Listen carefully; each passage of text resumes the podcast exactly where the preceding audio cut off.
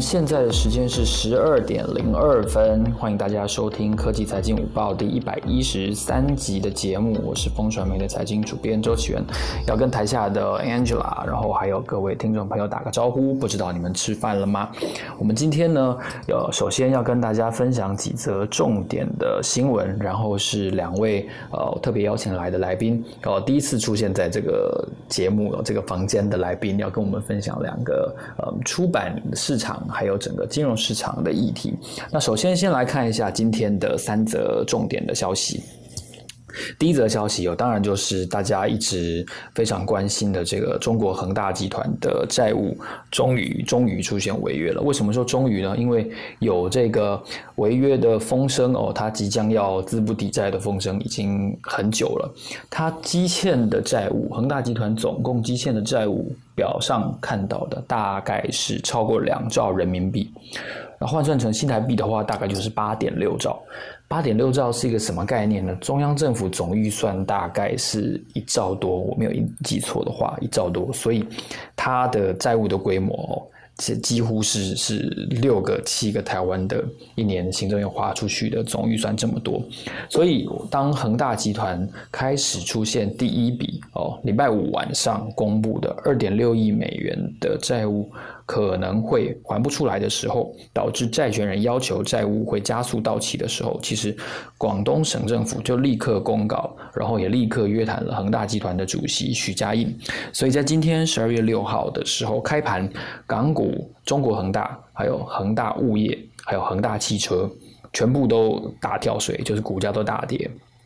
恒大现在的股价大概只剩下两块左右的港币了，所以跌幅是非常严重的。我记得以前恒大都是几十块的的规模，在它还没有任何的风声之前，所以中国恒大的债务违约其实象征着一个呃房地产高速扩张或者说疯狂扩张在中国的住宅市场的，我觉得是一个时代的一个一个一个分号哦。那接下来哦，不论中国会不会推出所谓的房产税。遗产税，或者是其他调控市场的机制，呃，我想他们当然不会把整个中国的房市给一拳打沉，但是他们对于这种呃融资可以可以无限扩张式的，然后互相交叉持股，然后有一些呃其实根本就是没有没有获利机会，然后不断的砸钱这样子疯狂概念式的扩张，在恒大集团的债务违约之后呢，应该会画下一个。相当重要的一个据点，所以今天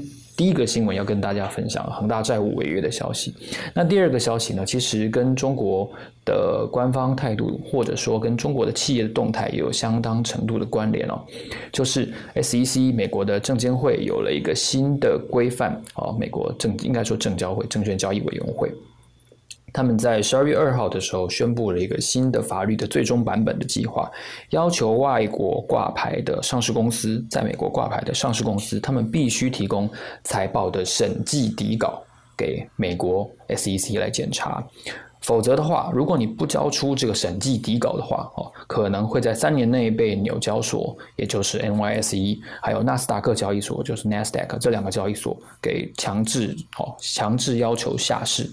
那依据这样子的规定。如果有合乎你必须要提供审计底稿的公司，依照目前的统计，大概有超过两百家的外国公司。这当中当然包括了相当一部分的中国公司，像是阿里巴巴啦，哦，像是先前呃，其实像新浪微博应该已经下市了，所以有相当一批的中国的上市公司，其实必须要符合这样子的规定才行。这也正面直接冲击了百度，冲击了阿里巴巴，他们可能会碰到的一个上市。市地位的考验怎么说呢？因为以前哦，可能他们要交出来的就是财报本身哦。换句话说，如果以档案来分的话，它会在那个档名，也许就是一个最终版本的呈现。但如果你要提供的是审计底稿的时候，它就必须有非常详尽的资料哦，包括了除了财报本身之外，还有非常多的呃附注的来源啊等等相关的资料去佐证。这一些呃财报的真实性，还有它自身控制的这个程度，那为什么 SEC 这一次要做出这样子的一个很重大的强硬宣示的改变呢？因为其实从美国开始有中概股以来，大概就是在十五六年前哦。大家如果稍微有一点印象，对资本市场比较熟悉，而且资历稍微久一点的话，可能会有印象，就是大概在零五零六年哦，那个时候其实有相当大的一批的中国公司，特别是呃，可能是国有企业上。上去美国挂牌，那陆陆续续这个中概股这个族群就越来越大，但是中国公司的财报的规划的制度。跟美国公司会计审计审计的这个监管的制度是不一样的，所以其实呃，随着中概股的数量越来越多，美国监管机构碰到的这个要求跟呼声是越来越大的。特别是什么？特别是前两年，瑞幸咖啡哦，号称中国星巴克的瑞幸咖啡的光速崛起，然后光速。泡沫爆破，而且自己承认自己是有涉及呃造假等等的会计底稿的一些最根本的丑闻，就他整盘生意瑞幸咖啡可能都是假的。在这个情况下，其实美国政府就碰到了相当大的一个监管的压力，因为如果说一个号称呃自由经济然后自由交易的资本市场。允许这样子的造假的公司，允许这些呃会计制度呃不同于美国的公司，不断的来来所谓的吸金，来加入他们的资本市场的话，那投资人的的保护的底线到底在哪里呢？这就造就了其实美国监管机构会做出这一次宣誓的一个相当重要的原因。接下来，如果你被 SEC 认定是要检查审计的话呢，你就必须提交文件。哦，证明你不是被该国政府控制的上市公司。然后你的年报里面呢，你要补充相当多的资料，包括了哦，政府到底持有，政府本身还有政府透过代理人、代理机构持有多少百分比的股票。然后政府还有政府控制的相关实体，也就是公司，到底持有多少的控股权？然后呢，每一位在董事会任职当中，如果你是中国共产党的党员的话，你就必须要给出名字哦。那 SEC 的主席在在公告里面有解释说，这些审计底稿的公司必须接受审计委员会的检查。哦，现在有两个司法管辖区拒绝跟 PCAOB，也就是美国的监管会计监督委员会、上市公司会计监督委员会拒绝合作。这两个。司法管辖区就是中国大陆跟香港，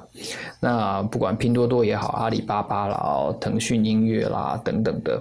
的公司哦，还有刚上市就要下市的滴滴，这些公司哦，可能接下来都会碰到这个问题。这是今天要跟大家介绍的第二个重点的新闻。第三个重点的新闻呢，其实跟台下的乔老师老师的专业是比较有关系的，就是我们看到十一月的非农就业的人数非常的少。大概只有二十一万哦，对不起，我这边这个 title 我还打错了，是只有二十一万。二十一万的话是远比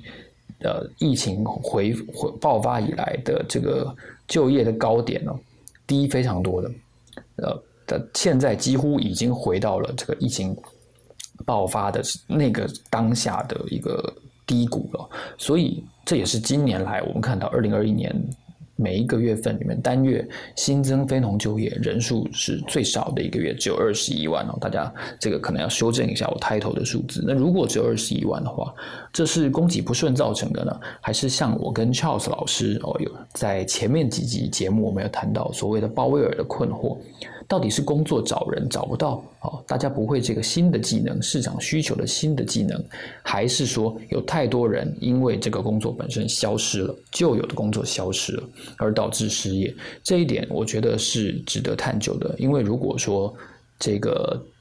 就业的低谷持续的话，那耶诞旺季能够带来多少的提振的效果？那耶诞旺季结束了之后，美国政府的这个政策补助结束了之后，面对高昂的物价。这个失业的情况会不会恶化呢？我觉得这点是接下来也许肖老师老师可以有机会跟我们在接下来的节目做分享的。所以以上三则节目呢，就跟大家聊一下我们今天看到的非常重点的新闻，它都是比较宏观的。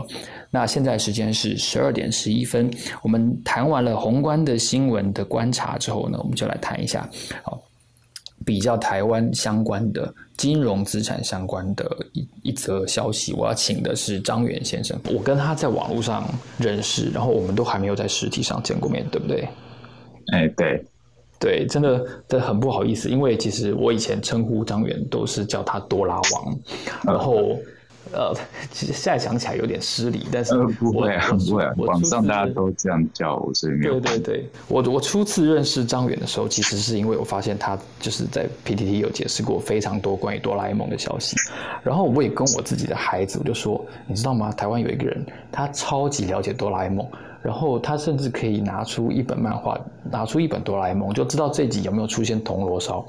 然后我的孩子都说。怎么可能会有这样子的人？就是非常奇人异事。但是后来我又发现，其实他自己的粉丝团，啊，他常常去分享一些关于指数投资。的宏观的统计，那我也请教过他相当多次关于台湾，还有对于台台股哦，在外资的买卖超上面，或者说在全球的市值排行、成交量排行等等上面的一些数据，如何去判读？其实张远都有很深刻的解读。所以哦，我我首先我们想先来请教一下，呃，今天我们要谈的是台湾的 ETF 市场的市值型商品跟一些主题型的商品嘛？那我作为一个媒体人，我就有。一个很深的观察，因为这两年我看到大家已经不谈所谓的共同基金了，大家谈的是 ETF，而且呢，大家谈的是主题型的 ETF，还不只是不只是市场型的。什么叫主题型的 ETF 呢？我相信有在关注台湾这个 ETF 的人，一定信手拈来哦，就可以讲出好几个最近。两年很热的 ETF 的类型，比如说什么电动车 ETF，比如说生技产业 ETF。当然了，因为这两年疫情的关系，我相信生技会是一个呃投信公司在选择主题的时候的一个重点。好，你看还有什么五 G ETF、电动车、生技，然后还有其他的。当然，最早最早出现的应该就是零零五六这个台湾高股息。高股息本身也是台湾投资人非常非常。热衷而且非常肯定的一种主题型的 ETF 的框列的对象。那在在这么多的 ETF 里面，我想先请教一下张远，你自己投资的标的可能是哪一种呢？还是你都没投资？哎，台股的部分，呃，就是因为我我的呃资产配置中，就是股市里面虽然以全球股市为主，但是台股部分还是有增加。一些配置，那这部分的话，我就会用台湾的市值型 ETF。那所以，呃，应该说，作为指数化投资人的话，市值型 ETF 以外的，基本上都不太会考虑哦。所以，我会用到的大概就是目前，我今天早上还刚算过，我们现在一共只有七只市值型 ETF 啊，所以大概都是在里面挑选这样子。是，所以顾名思义哦，这个市值型的 ETF 指的就是它没有一个特定的主题，它可能是依照市值来排列，而不是先选择一个主题，然后去选择符合这个主题的成分股。哎，对，就是呃，第一个就是选选股方面，它没有。特别的限制。第二个就是它加权的方式，就是市值越大的排越前面，那市值比较小。那当然，它呃，比如说台湾就是呃，比如说零零五零，它是以前五十只，呃，就是等于说是大型股为主。那也有零零五一，比如说它是从五十一到一百五十，那它就是中型股。那也就是说，它基本上就是以市值作为呃所有的区分方式哦。那当然也有少数会以市场，因为其实台湾股市其实有两个市场，上市市场和上柜市场，所以也因为大部分的 ETF 都还是以上市为主，就是把比如说零零五零零六零八，那呃少数比如说这个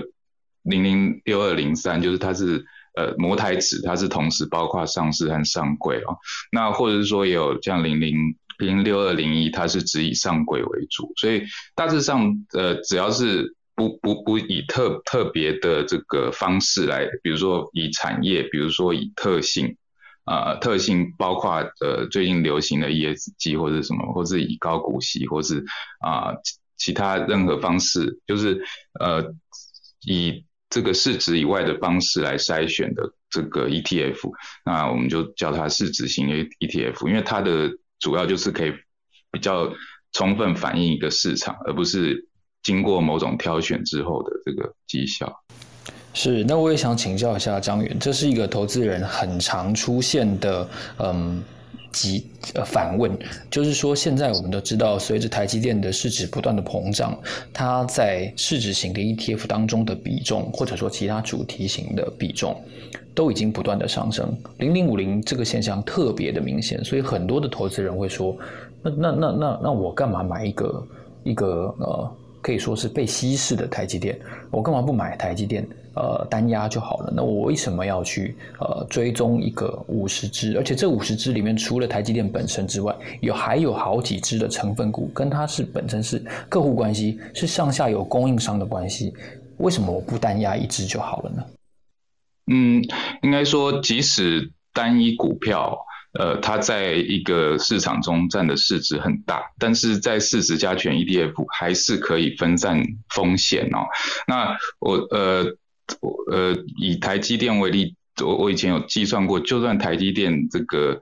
呃开始走差，那当然台股不会好了。但是你如果一个人是单压台积电，一个人是买零零五零，零零五零会随着台积电，假如它表现不好，它的比例会越来越低，所以你会在这个过程中会受到伤害。但是，呃，跟你完全单压台积电比起来，那受到的伤害会小很多。其实历史上有一个类似的情况，就是呃，差不多在两千年的时候，芬兰股市几乎大部分市值都是 Nokia，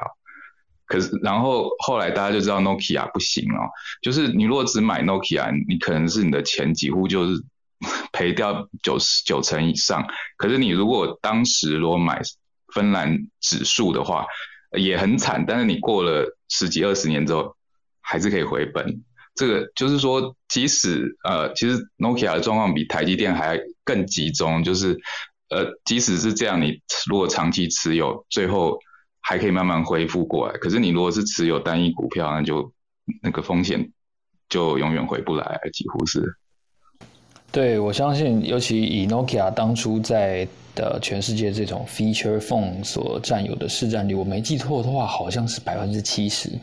我在在使用智慧型手机以前，每一只手机都是都是 Nokia 的，所以有了我还用过那个那个 PHS，然后台下可能也可能有很多人不知道什么是 PHS，我还用过那种小小只的，然后它的那个功率跟那个讯号都比较差的那种讯号的手机。那确实，刚才诚如呃张远所提到的。整个呃占市整体市值的程度，台积电肯定是不如在全盛时期的 Nokia。所以，如果假设你是你我是一个芬兰投资人的话，我买进了 Nokia，然后长期持有，那现在我觉得这个现在就 就很吃力了。这个情况确实是我相信单压一个个股，而且是在融景的时候，你会觉得为什么不定高低？他会碰到的一个相当重要的考验，所以张远你自己其实并没有投资现在很热门的这种各各各各个名号的花花绿绿的 ETF，对不对？哎，对，都没有投资。那是你都没有对其中 任何一只曾经心动过？哎，没有，应该说，呃，可能我十几年前我当初还不太懂的时候，我买过零零五六一一几几个月，好像就是呃之后就没有买过任何。这个策略型的，所以你你自己的的一个操控操作的，或者不能说操作，应该说长期分散投资的逻辑是，呃，尽可能的追踪指数，让指数跟它的这个更换股票的机制去帮你发挥作用，对不对？可以这样说。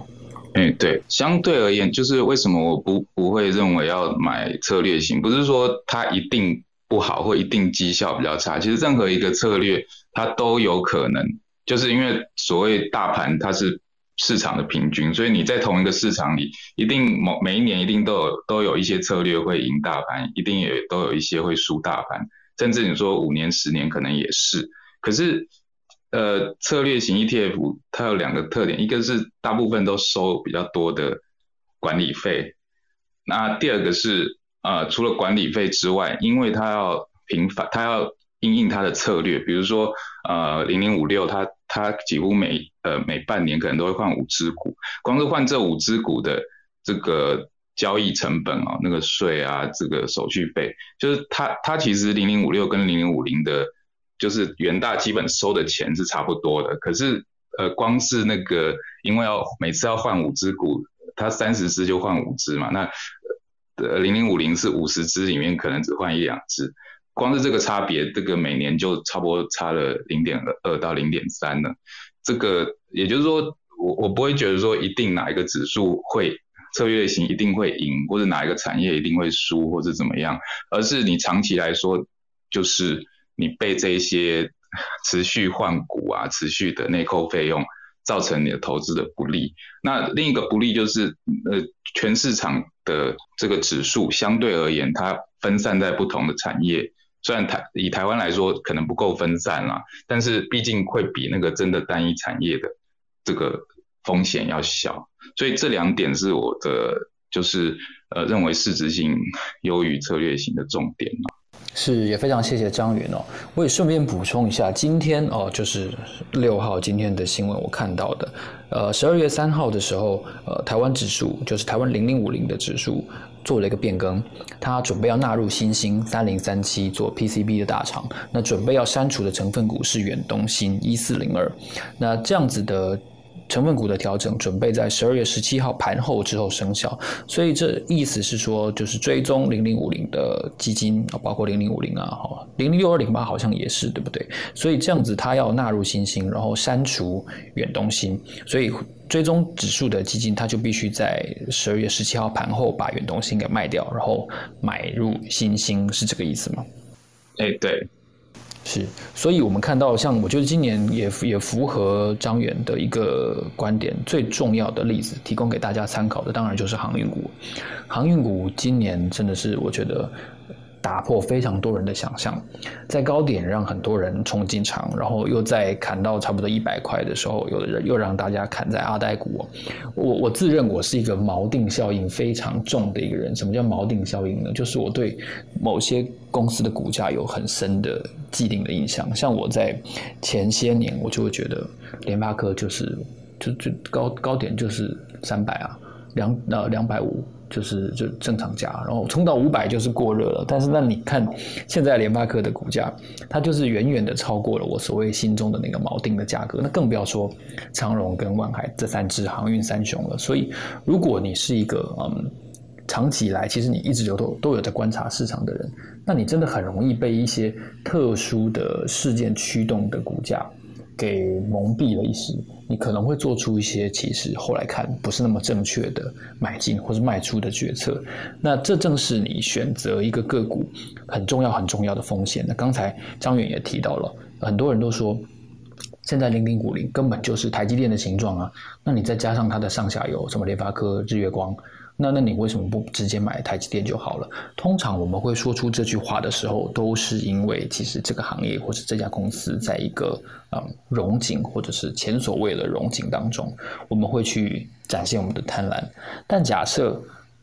事情反过来了，我们就会我们就会反过来想，我们就会想说，我当初干嘛买那么多？你干嘛叫我在六百块买？对不对？我我我我我在四百块就好了，为什么要六六百块买？它呈现的就会完全从贪婪变成恐惧。那我想，其实我本身，我刚才都没有提到，我本身也跟张元大同小异。我也我我没有买台湾的市值型的 ETF，我直接买的是美股上市的 VT。哦，当然你要影响 VT 的股价是非常难的，所以我想我说这样子的标的应该没有操作股价的这个疑虑。但是我也是觉得就是。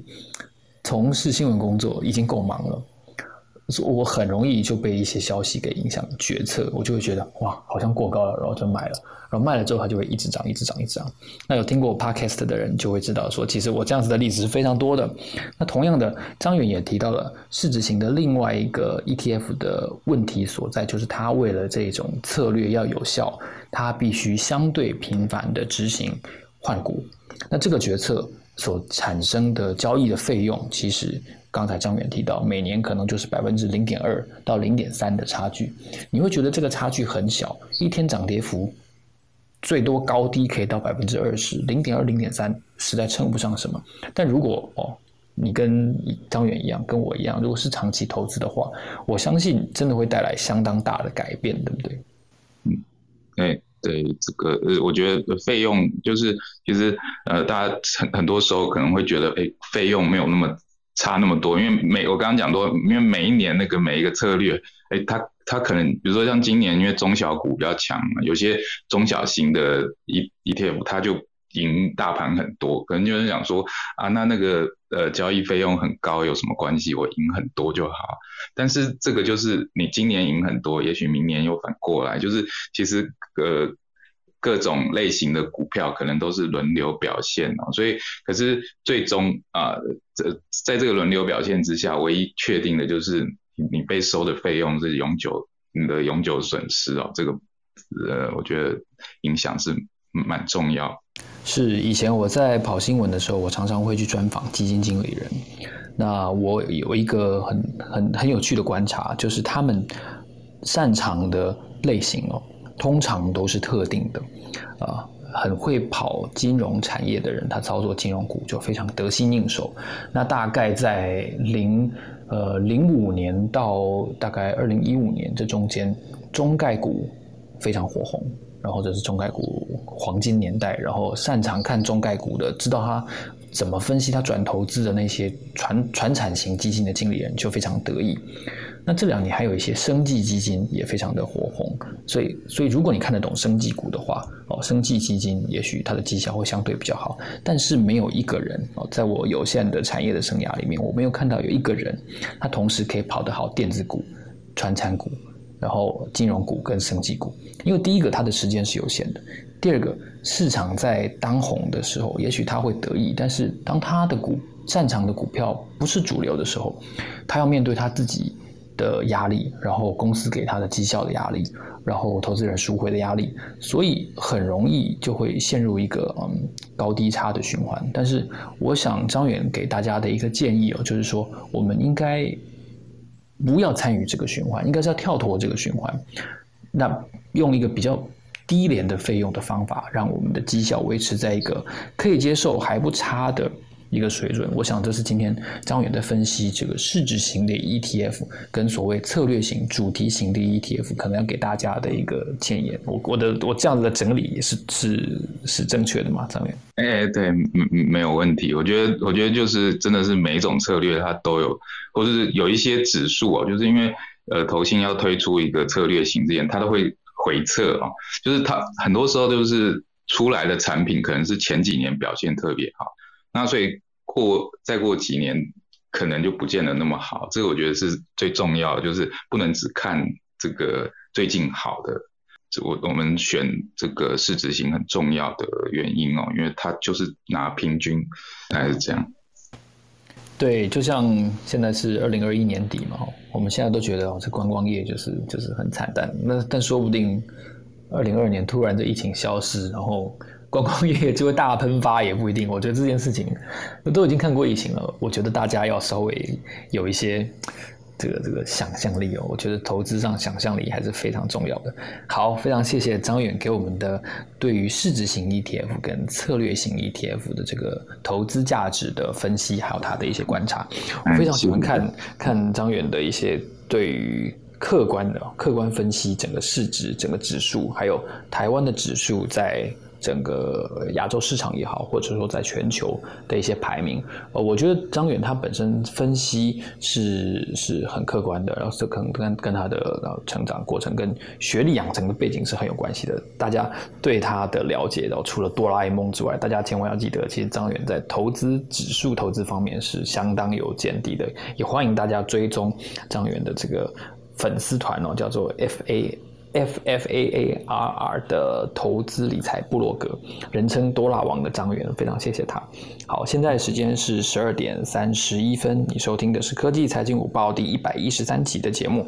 我是风传媒的财经主编周奇源。好，我们接下来呢就要讲这个进进入第二个今天要分享的主题哦，就是出版。你今年看了一些什么样的好书呢？我在嗯。博客来的百大书单当中哦，我就看到了一个蛮有趣的现象，就是第一个，这个大概哦，这个书单有一半长成了《鬼灭之刃》的形状哦，这是一个非常非常有趣的重点，也也说明了过去这一整年，《鬼灭之刃》在台湾的出版或者说是书籍文化的市场占有相当重要的角色。这个出版社好像是台湾东贩哦，应该是靠着这本书哦。今年年终应该是可以领不少钱。那另外呢，我也看到了一个现象，大家好像对于投资理财。哦，相当的有热情哦，所以呢，我们今天特别邀请到了这个出版投资理财书籍很专业的乐金文化的两位好朋友，一个是 Sam，一个是 Judy Judith 啊，他们的中文名字叫做伟成跟佩君，待会儿我还是称呼他们中文名字好了。那请他们来介绍一下他们眼中专业人士看到的二零二一年台湾博客来的百大书榜。哦，当中反映了一些什么样的读者跟用户的心态？那也请你们分享一下，今年你们觉得自己觉得比较满意，或者是卖的比较好的一些投资理财书。Hello，伟成，Hello，佩君，你们好。Hello，我是伟成。Hello，我是佩君。是。对，然后呃，等一下会先由伟成来讲那个我们呃观察的一些今年的出版趋势，那会由佩君这边来讲，就是我们。嗯，就我们今年还不错的一些书籍这样子，对，那呃，基本上我的看法就是跟起源其实是蛮一致的，就是第一个，其实因为这两年的股市波动很大，然后行情大好，那呃，开户数其实创了历史新高，总开户数大概有一千多万的人口，就是呃，应该是说一千多万的人去开户，那占总人口的一半，对，那因为。嗯哦，而且这些目前总开户的人数很特别一点，就是说三十岁以下 开户的人是他们的那个比例是大幅的攀升。对，那因为呃波动大，行情好，所以大家都会觉得说可以进场去海捞一笔。那跟着其实呃财经书它的。呃，身价就水管呃水涨船高。那我们其实有观察到说，其实有很多家出版社，他们就是呃有持续在跟进，就是有在持续的出版一些财经好书，不论是自制书还是国外的一些经典这样子。对，那呃其实从今年的百大里面前十名前十名哦，财经书就占了六本，六本里面新书占了两本，那。如果是看整个一到一百名的话，其实呃一共有二十六本，就是呃投资理财书占了四分之一。那这二十六本里面，新书就占了十本。对，那我们其实是觉得说，其实呃明年应该会持续这个势头，就是说其实财经书应该会呃会持续的出版，那它可能持续的热销占的比例也会越来越高这样子。那呃，第二点就是，其实我观察到，就是跟起源看到也是一模一样，《鬼灭之刃》这个真的非常的特别，《鬼灭之刃》其实二十三本都在榜上，全部都是集中在前面的五十名，就是前面五十名里面有二十三个名次就被《鬼灭之刃》给占掉，对我觉得这个是很特殊。因为我自己其实也是喜欢看漫画的人，可是我还没有看过有一套漫画全部集数可以全部的入榜。那我我个人这边觉得，嗯，它的原因的话，就是因为它的剧情其实很热血，然后还有就是说，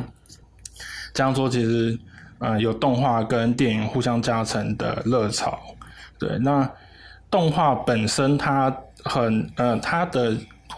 呃，做它的。场面其实有一些像打斗打斗部分，它用了动画的一些效果是非常的细致。因为其实有些动画它可能就是会有一些经费上的考量，就是说它可能就是开头的时候几集会画面就是弄得很好，但是中间可能会有一些比较没有这么粗、比较粗糙之类的。那我觉得说，其实《鬼面》它每一集就是到一些比较精彩的打斗的时候，它的。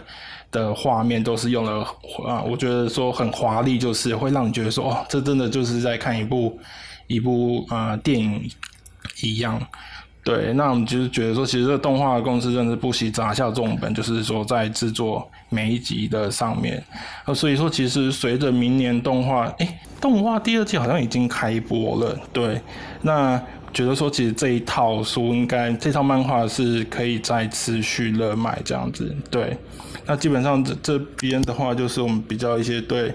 嗯嗯百大的一些观察。那我接下来就请佩君这边来分享一下我们今年的一些，我们今年的那个一些畅销书。好，欢迎佩君。你好，那我今我现在会分享一下我们今年登上百大畅销榜的书籍。那乐金文化今年有两本书登上就是前一百的畅销书。那第一本是排名二十五名的《社畜的财务自由计划》。那这本书是我们今年的新书。还有第嗯应该是八十八名的《主力的思维》。对，那这本八十四名的《主力的思维》这本是我们去年的书，所以我今天会主力嗯主要讲说是《社畜》这一本。那《社畜的财务自由计划》，它是韩国的翻译书籍。那它是一本谈短线操作的韩版书。因为我们之前出过出出过日本的主力思维后，我们就把目光投向大盘成分与台湾较为类似，也是以电子股为主的韩国，来寻找合适的投资书。那《社畜》就是我们选择的其中一本。这本书就像它的书名一样，是在说一个像你我一样的普通社畜，靠着股票财务自由的故事。那这本书的作者没有富爸爸，他在三十多岁才踏入职场。那他为了娶妻买房而进入股市。作者将他的投资心路历程还有操作方法，巨细靡遗的写下来分享给各位。那书中不仅有技术层面，也分享了作者投资的观念及心法。嗯，也是因为这本书的作者故事非常励志，就是他本来是一个跟我们一样，就是每天加班啊、超时就是上班的社畜，所以。他后来就是成功翻身，财务自由，就是娶妻这样子。那我们都笑称这本书不只是一本投资书，更是一本心理励志书，就是鼓励着同是社畜的你我认识自己，参与投资，那去追求一个更自由的人生。那由于这本书是一本讲短线操作的书籍，正好也搭上了今年当中的热潮，大家应该都还记得红极一时的航海王跟少年股神等等吧？那由于这本书这本书的行销方面呢，都是因为。因为作者的故事非常吸引人，所以我们找了很多家的媒体合作报道，例如说《镜周刊》啊等等，来借由刊登作者的故事，吸引读者的目光。那也因为短线操作当中的热潮，相关的 KOL 热度很大增。那我们也借由邀约这些意意见领袖来阅读，让读者看到这本书，进而购买这本书籍。好，非常谢谢佩君。我想请教一下，因为呃，台湾我相信日文专业的人才出版的或者说书籍的可能是比较多的。你们对于韩国股市的的这个投入，哦是不是代表说其实你们公司有韩文专业的人才？呃，我们我们就是基本上，呃，从了做主力之后嘛，然后也同时想说，呃，希望可以呃引进一些亚洲其他国家的投资书。那韩文的部分就是我们另外一个目标。那我们确实有特别就是有在找了韩文编辑，就是专门就是说希望可以去扩大说，呃，韩版书这一块。的部分，因为确实有很多经典的好书是是值得引进的。对，那就是说，包含说我们目前十二月最新的呃一本撼动韩国股市的七大操盘手，就是呃十二月一号出版。那其实一出版之后就登上，目前就是只要看即时榜，它都是在榜上吧。大概前两天它还是在呃。前呃，吉斯榜的前十名，对，那这个部分就是我们会持续在努力的部分，这样子。是非常谢谢伟成跟佩君哦，刚才他们有提到一个重点，如果以伯克莱的前五十名来看的话，前十名里面十本书有六本书是理财书，那前五五十名里面又有二十三本是《鬼灭之刃》。所以，呃，假设以前五十名来看的话，就有二十九本理财加上理财投资加上《鬼灭之刃》，剩下不到一半的书才是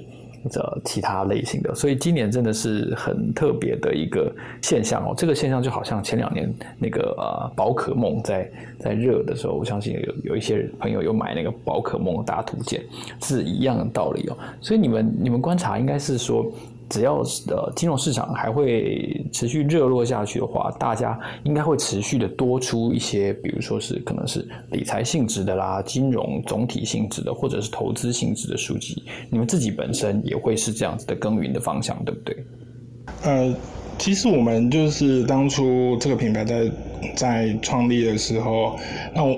我们主要的。的一个目的性就是我们会希望说我们的品牌就是以财经书为主，所以我们是在二零二零一九年的时候创立，所以其实呃，我们，其实就是觉得说我们算走在蛮前面的，对，那所以说就是一直有不断的引进新的财经好财经好书，那过往的一些绝版的书籍，我们也会呃重新出版，像最近的亚当理论这样子，对，那呃明年的话，当然也是会去持续的有的一些新书跟呃经典旧书重新包装。对，然后呃，我这边可以先简单介绍一下，像我们明年一月五啊一月五号就会重新出了一本，就是《投机者的扑克》。对，这本书之前已经啊绝版超久了，就是超多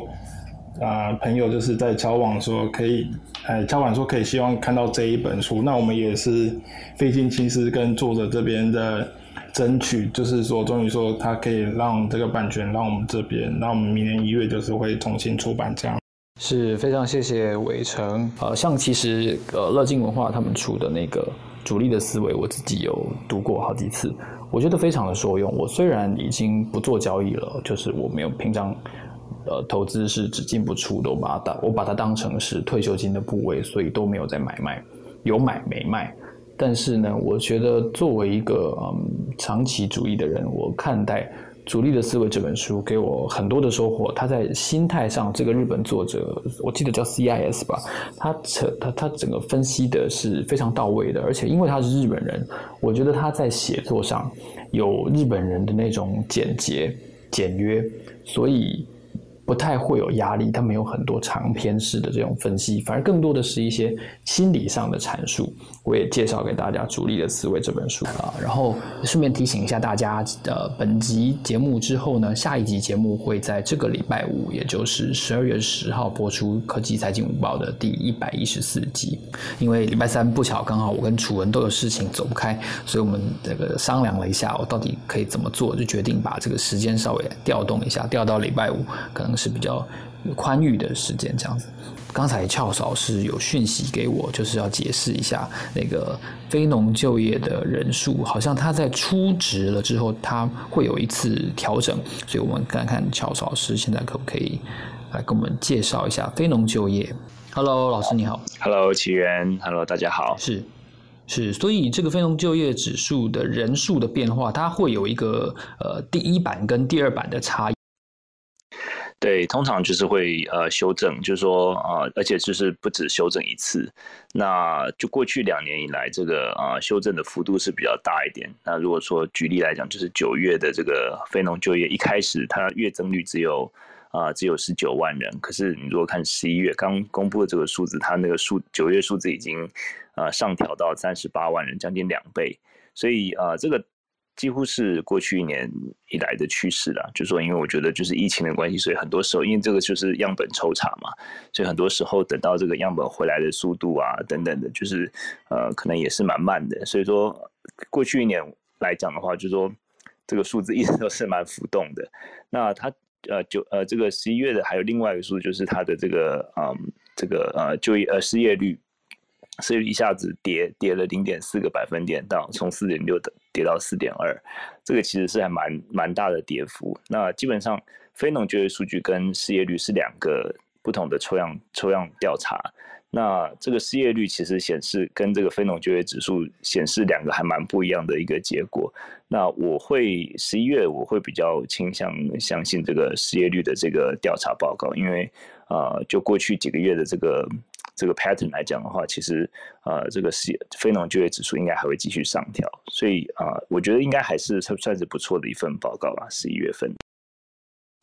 是，所以看起来其实我们不需要为了出初值啊，就是第一版本的数字这么的忧虑。那他请问，他最终的版本它会在几个月后出现呢？通常呃，就是过去两呃，差不多在一个呃，在两个月，因为我觉得就是就像我说，就是疫情的关系，所以最近这个数字的变动都还蛮大的。那嗯。呀，就就是说是呃，因为就是说再多讲一点，就是说这个非农就业指数是是它所谓的这个调企业调查，它就是问雇主，就说你啊上个月你雇了多少人啊，然后再用一些方法学推估到全美的一个人数，然后啊就业人数呢，呃失业失业人数跟这个这个劳动参与率是另外一个调查，叫做 ACS，它是调查一般的民众，就说你上个月有没有啊，就是你有付拿拿薪水的工作，所以这两个照理说是一个经济的两个面向，照理说是应该要同调的。那毕竟就是过去过去这个疫情的关系，所以这两个数字一直呃一直很奇怪，就是说好像很多好几个月就是指向不同的方向，所以说。在这种情况之下，我们就是要看看他们的这个呃，他们过呃一开始的数字之后，然后看过几个月之后，它会不会慢慢的这个 converge，这两个数字会不会慢慢的呃慢慢的一个嗯这个这个汇集在一起？那的确就是说，这个非农就业指数的这个它调整的幅度是是过去过去几个月是比较大的，所以我觉得说呃应该是还不错的报告，因为毕竟十一月我觉得。嗯，毕竟也是一个，就就像七月你刚才说，就是一个购物的季节嘛。那不过就是现在 看看十二月的呃结果吧，因为我觉得这个 Omicron 的这个影响，现在真的就是还蛮不确定。是非常谢谢 Charles 老师的补充哦。好，现在时间是十二点四十九分。我们今天从三则重点新闻出发，分别是恒大的债务违约，SEC 对外国公司上市新规定的调整终于出台，然后还有呢，十一月的非农就业指数啊人数只有二十一万啊，抱歉，我的标题打错了，只有二十一万。但是刚才在 Charles 老师的分析之下，我们看得出来，其实这个数字它是第一版本哦，它这个随着报告的修订，那可能还要在两个月之后才会有一个最终定案的版本。那这个版本。俏老师认为，随着美国经济的，特别是旺季的这个需求，应该是会往上调整的，也给大家参考。那今天的两个重点的主题的分享呢，首先是我跟张远我们的分析，台湾这两年出了这么多的五 G，然后呃电动车升级等等主题的 ETF 之后，为什么呃我跟他还是选择市值型的 ETF，而没有参与这些策略型的 ETF 的盛会？其其中当然原因，我相信是费用还有。这个策略本身长久未来的有效性，我们既然都没有办法猜测到有疫情的产生的话，我们可能还是要以不变应万变，会是一个比较有效的的参与，因为我们平常工作已经够忙了，我们不见得有时间能够。让每一个人都能够参与这个所谓的主动研究、主动投资，甚至是变换标的这件事情。那在节目的下半场呢，我们就请了伟成跟佩君两位来自乐金文化的好朋友，跟我们分享了一下今年的台湾博客来百大书榜这个分享出来的趋势是什么呢？当中几乎四分之一是《鬼灭之刃》，这是一个非常特殊的文化现象。另外一个文化现象就是大概有也是有十几本的。热门书，而且前十名当中就有六本热门书是理财投资相关的书籍，这也说明了金融理财在整个市场很蓬勃的时候，大家都想看的时候，大家都贪婪的时候，会是一个做功课很好的一个资讯的来源。那两位出版的朋友呢，他们就认为说，随着舒适呃，在整个金融市场当中。的融景可能他们还会继续的耕耘，尤其是朝着日本跟韩国股市的作者相关的方向来推广。所以今天非常谢谢台上的三位讲者，还有特地友情呃补充重点意见的 Charles 老师。然后呢，也期待大家能够给我们更多的意见跟分享。如果你想要了解更多的资讯来源，我们每天会播一些什么样的节目的话，欢迎你加入我们的这个社团。我们的脸书社团科技财经五报俱乐部，我们会在里面张贴我们每天即将要播出的节目的讯息，然后也期待你给我们更多的鼓励跟指教。如果有哪些地方说不清楚，我跟楚文呢，我们也都会互相讨论，互相规划未来的节目的主题。也期待接下来你们在本周五哦，本周五这这个礼拜时间改了，本周五的十二月十号的中午，我们会在同一个时间举行第一百一十四集的科技财经五报。也期待你们在同一个时间能够在礼拜五。继续来参加听我跟楚文的意见的分享。好，现在时间差不多喽，接下来我们会在一分钟之后关闭这个房间。我们谢谢伟成，谢谢佩君，谢谢特别来分享意见的张远，还有补充意见的 Charles 老师，谢谢大家。